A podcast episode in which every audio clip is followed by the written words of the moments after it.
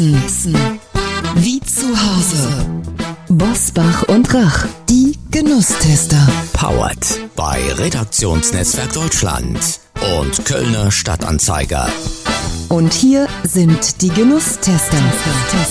Wolfgang Bosbach und Christian Rach.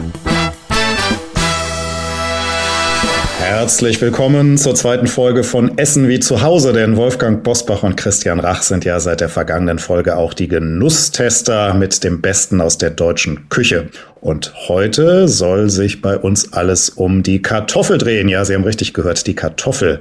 Man glaubt über sie alles zu wissen, aber ich verspreche Ihnen, Sie erfahren heute noch etwas Neues. Meine erste Frage an dich, lieber Christian. Kartoffeln verbindet man ja oft mit typisch deutsch. Ist das denn überhaupt so? Ach, das weiß ich nicht. Also äh, ja, klar, wir sind das Kartoffelland, aber äh, wenn man die reinen Zahlen sich anguckt, dann könnte man diese Auffassung auch ein bisschen zurücknehmen. Nur mal so zum Vergleich. 1950 hatten wir einen Pro-Kopf-Verbrauch an Kartoffeln im Jahr von circa 186 Kilo. Das heißt also, jeder Deutsche, ob Kind, Erwachsener, oder Oma und Opa hat im Schnitt 186 Kilo Kartoffeln gegessen. Da kann man schon sagen, jo, wir sind eigentlich Kartoffelland. 2000 hatten wir ungefähr nur noch 70 Kilo pro Kopf verspeist. Und 2022 sind es nur noch 56 Kilo. Das heißt, der Genuss, der Verbrauch, der Verzehr von der Kartoffel nimmt absolut ab. Trotzdem äh, sehen viele im Ausland uns immer noch als Kartoffelliebhaber, ich hätte es gesagt, Fresser gesagt, aber das sei nicht Liebhaber an. Und die Kartoffel ist ja auch unglaublich vielfältig, das muss man sagen. Übrigens, die meisten Kartoffeln in der EU werden in Lettland gegessen. Die haben, ich glaube, etwa noch 120 Kilogramm pro Person und Jahr. Wolfgang, über Bratkartoffel haben wir ja schon mal bereits kurz gesprochen, aber wenn du mal am Herd stehst, mal Hand aufs Herz, machst du denn Bratkartoffeln eher für dich alleine oder sagst du, nee, das ist so köstlich und so wunderbar, da müssen die ganze Familie, da muss äh, Schwiegermutter mit dabei sein, die Frau sowieso und ich rufe auch meine Töchter an. Leider wird in der Familie meine Leidenschaft für Bratkartoffeln nicht geteilt. Also vielleicht würden sie aus, Mitleid oder mit Papa nie enttäuschen wollen mitessen. Aber das liegt daran, weil ich es gerne kräftig, gerne deftig mag. Ich rühre mir gerne ein Ei unter, ein bisschen Speck oder Zwiebeln oder Hartwurst, so alle Wurst in kleinen Stücken schneiden.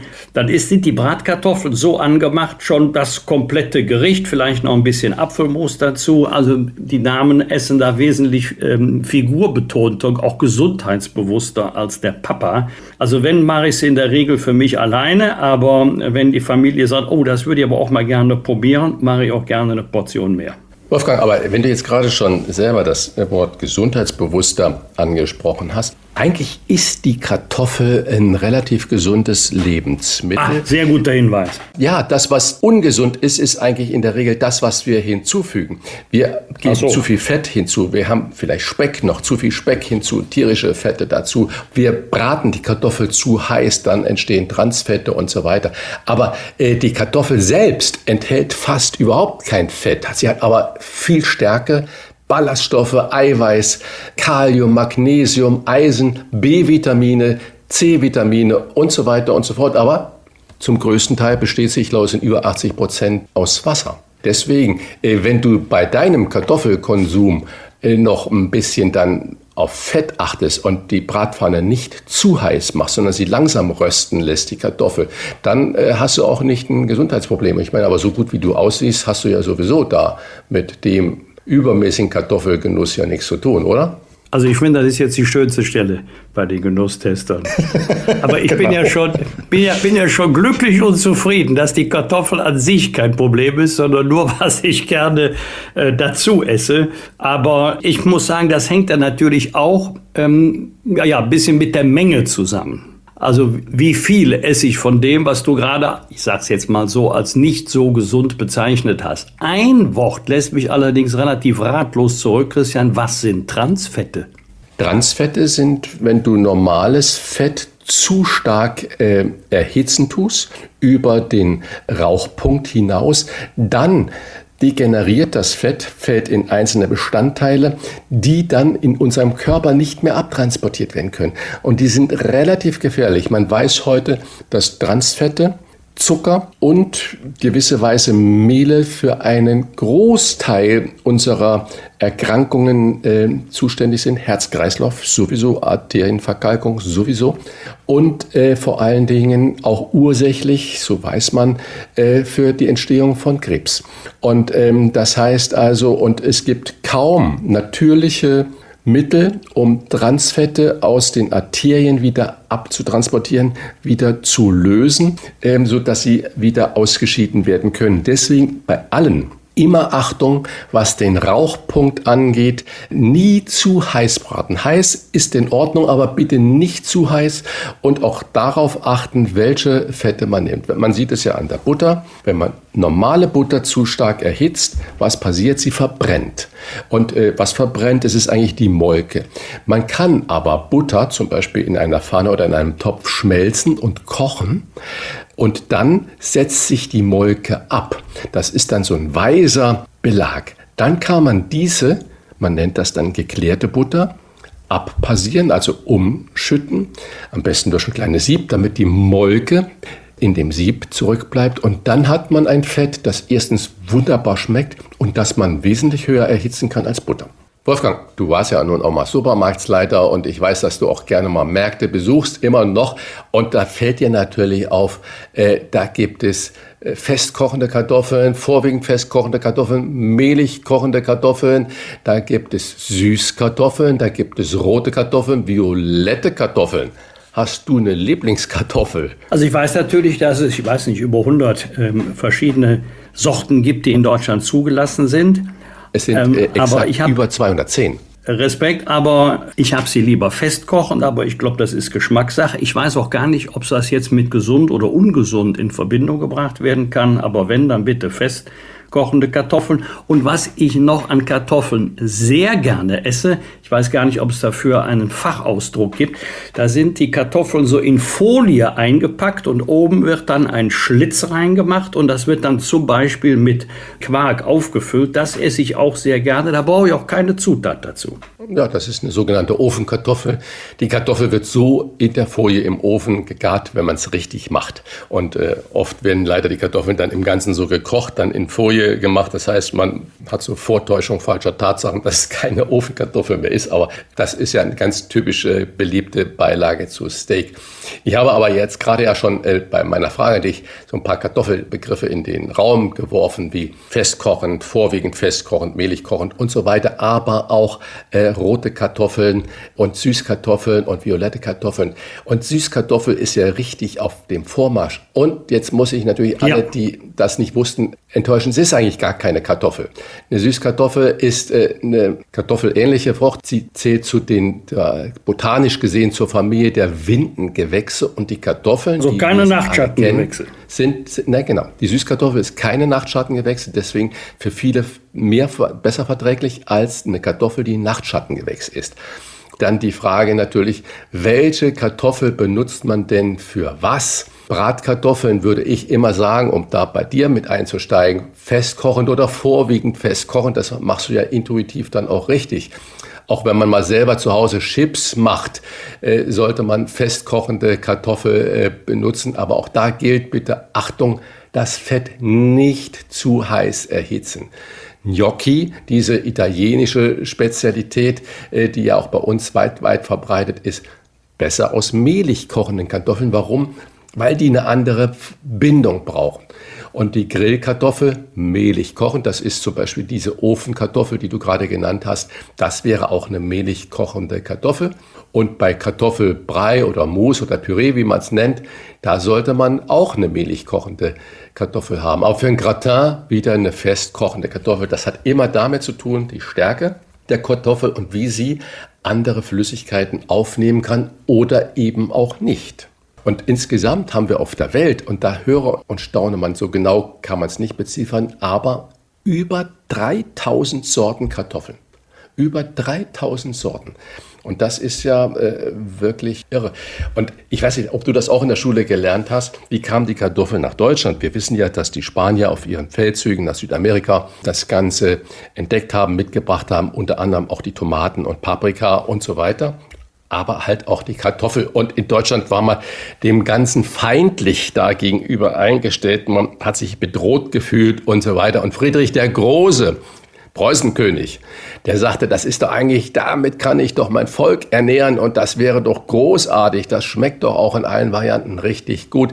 Aber er hat die Leute ja nicht daran bekommen äh, und die Bauern nicht. Und dann hat er in Kartoffelfeld anpflanzen lassen, richtig groß, und hat sie Tag und Nacht das Kartoffelfeld von Soldaten bewachen lassen. Und was wirkt bei Kindern und überall nach wie vor Süßigkeitverbot, lässt die Gier nach den Süßigkeiten natürlich noch viel stärker wachsen. Und so war es auch. Und äh, weil alle gedacht haben, wenn der König das super war, dann muss das ja richtig Tolles sein. Und deswegen, äh, so sagt die Meert, hat sich die Kartoffel dann gerade in Preußen als erstes weiter verbreitet. Christian, was mich noch interessieren würde, ist, ähm, gibt es eigentlich sowas wie eine Kartoffelsaison? Weil man ja immer so schön sagt, kauft bitte regional und vor allen Dingen auch saisonal. Steht ja manchmal im Supermarkt vor so Kisten, da steht Frühkartoffeln drauf, je nach Jahreszeit. Was hat es damit auf sich? Frühkartoffeln haben einfach eine andere, äh, eine kürzere Vegetationszeit. Das heißt, die wachsen schneller. Die sind jetzt nicht ah, früher im Jahr fertig, sondern die wachsen nur schneller.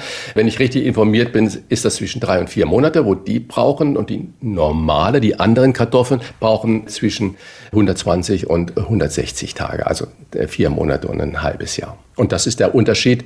Ich finde halt am Anfang im, im Frühjahr oder zu Beginn des Sommers die neuen ersten Kartoffeln, sei es die kleinen Bamberger Hörnchen, das sind diese kleinen länglichen Kartoffeln ein bisschen, oder die französischen Larat. Äh, das sind die wunderbarsten Kartoffeln. Da bin ich so in den Wolfgang mag das mit Quark, die große Kartoffel. Ich mag diese kleinen Kartoffeln mit geschmolzener Butter etwas, Schnittlauch und vielleicht ein bisschen grobes Salz dazu. Das ist für mich ebenfalls ein perfektes Essen. Oder auf etwas Quark mit Leinöl und Radieschen verfeinert und darauf diese kleinen Frühkartoffeln oder die ersten deutschen Kartoffeln da drauf. Das ist ein Königsessen. Aber im Prinzip kann man Kartoffeln guten Gewissens das ganze Jahr kaufen. Man hat das ja bei manchem ja. Obst und Gemüse, wo man sagt, hm, muss man im Winter nicht unbedingt haben. Ja, das ist ja das Tolle. Kartoffel ist ein Lagergemüse dunkel und relativ kühl. Dann ist das äh, ganz wunderbar. Man sollte keimende Kartoffeln aussortieren. Äh, dann sind sie zu warm gelagert. Wenn man sie kalt und kühl und dunkel äh, lagert, dann keimen die auch nicht und dann kann man die Kartoffeln das ganze Jahr über benutzen und das ist äh, natürlich für die Vorratskammer und vor allen Dingen für den Geldbeutel großartig. Das Super, heißt natürlich, nun hat nicht jeder zu Hause einen, einen kühlen Keller, das weiß ich auch, aber mhm. die werden dann halt von den Profis, bevor sie dann wieder auf die Märkte oder in die Supermärkte kommen, genau wie ich es gerade beschrieben habe, kühl und dunkel gelagert. Und wenn man diese Hallen sich mal anguckt, die sind groß, hoch und das ganze Jahr über mit derselben äh, Temperatur ausgestattet. Und deswegen halten sich da Kartoffeln ein ganzes Jahr lang. Ich war schon auf dem Weg zum Kühlschrank. genau. Ich, ich könnte mir denken, wer Ofenkartoffeln mag und Bratkartoffeln. Nur fünf Minuten und ich habe richtig Ruhe. ja, der mag bestimmt auch Kartoffelsalat, oder? Gutes Stichwort, Christian. Worauf muss ich denn bei der Zubereitung eines schwäbischen Kartoffelsalates achten? Hast du da besondere Tipps? Schwaben gelten ja als, ich sag mal so, sparsam. Heißt das, dass der wenig Zutaten hat? Ja, der ist jedenfalls nicht so fett mit Mayonnaise vollgekleckst wie der rheinische Kartoffelsalat. Danke. Du als Rheinländer, dass du dich an dem schwäbischen Kartoffelsalat jetzt interessiert bist, das erstaunlich. Ja, Spaß beiseite. Natürlich, es gibt ja grundsätzlich grob gesprochen diese zwei Varianten. Einmal den Kartoffelsalat mit Brühe und Essig und einmal den Kartoffelsalat mit Mayonnaise. Beides hat seine äh, Berechtigung.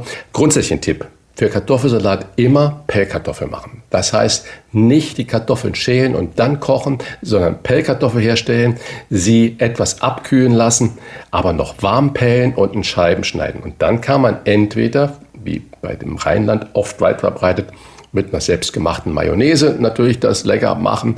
Oder dieser sogenannte schwäbische Kartoffelsalat, da hat man dann am besten Rinderbrühe mit bisschen Zwiebel, die kocht man und dann mischt man die Kartoffel darunter, kommt ein weißer Essig dazu, also ein Weißweinessig dazu, kann noch natürlich jeden anderen Essig nehmen. Nur ich persönlich würde nie einen dunklen Essig dazu machen, weil das sieht einfach nicht schön aus. Und dann zum Schluss noch ein, ein Tropfen neutrales Öl, Salz, Pfeffer, äh, sowieso mehr Salz als Pfeffer und hinterher Schnittlauch oder Frühlingslauchzwiebeln oder Radieschen und dann schmeckt er richtig frisch. Ist nicht so schwer wie dieser Variante mit der Mayonnaise. Beides kann man machen. Ich persönlich äh, liebe, als hättest du es äh, geahnt, eher diese Variante aus Schwabenland. Die gibt es natürlich auch in Norddeutschland oder im Osten so ähnlich. Und äh, da scheiden sich die Geister und das ist auch gut so. Den schwäbischen Kartoffelsalat und andere gute Rezepte von Christian finden Sie in seinem neuen Kochbuch Deutsche Küche, das wir übrigens immer noch verlosen. Deswegen erwähne ich das an dieser Stelle nochmal. Wenn Sie uns schreiben, was Wolfgang Bosbach am allerliebsten ist, wenn er in Deutschland unterwegs ist, hatten wir in der ersten Folge der Genusstester gefragt und ganz viele haben bereits teilgenommen und waren ein bisschen verwirrt, weil Wolfgang Bosbach vieles mag und sich nicht so ganz eindeutig auf Lachs und Spinat festgelegt hat. Also das war ein Gericht von vielen. Da waren noch die Rostbratwürstchen dabei dabei und ein paar andere Dinge mehr. Also Sie können uns gerne Lachs und Spinat schreiben, das wäre das Lösungswort, aber machen Sie sich keinen Stress. Alle, die bereits teilgenommen und uns ganz akribisch aufgelistet haben, dass Wolfgang Bosbach mehrere Gerichte genannt hat, die kommen selbstverständlich auch in den Lostopf. Das haben Sie wirklich ganz lieb gemacht und haben dann wirklich stichwortartig aufgeschrieben, was Wolfgang Bosbach alles mag. Wie eine Einkaufsliste, Herr Bosbach. Falls Sie sich mal nicht mehr dran erinnern, dann können wir oh. das mitgeben. Danke für die Einladung, ja. genau. Also, wer noch mitmachen will, Lachs und Spinat ist das Stichwort, das Lösungswort. Schreiben Sie uns noch bis zum 29. September 2023 um 7 Uhr per Mail an kontakt.diewochentester.de. Unter allen Einsendungen verlosen wir insgesamt zehn Kochbücher Deutsche Küche. Die Glücklichen werden von uns benachrichtigt. Der Rechtsweg ist ausgeschlossen. Das war die zweite Folge, der Genusstester. Und ähm, wir sind alle schon mal ein bisschen gespannt, was wir in der dritten Folge machen. Aber das verraten wir an der Stelle noch nicht. Oder, Christian? Hast du schon eine Idee? Nein, wir, wir ja. uns ein bisschen von der Saison und dem, was dann reif ist. Wir nähern uns ja jetzt dieser gesamten Erntezeit. Die Früchte sind toll. Äh, vielleicht sollen mhm. wir in diese Richtung gehen. Was ist jetzt auf dem Markt aktuell? Was ist da jetzt wirklich groß? Das kann ich dir sagen, was auf dem Markt aktuell ist. Ich habe den ersten Christstollen im ähm, Supermarkt entdeckt bei 32 Grad im Schatten. Okay, in der dritten Folge der Genusstester Christstollen und Dominosteine und äh, vielleicht was sonst noch auf dem Markt aktuell ist. Vielen Dank fürs Zuhören. Schönes Wochenende Ihnen. Essen. Essen. Wie zu Hause. Wolfgang Bosbach und Christian Rach sind die Genusstester. Powered bei Redaktionsnetzwerk Deutschland und Kölner Stadtanzeiger.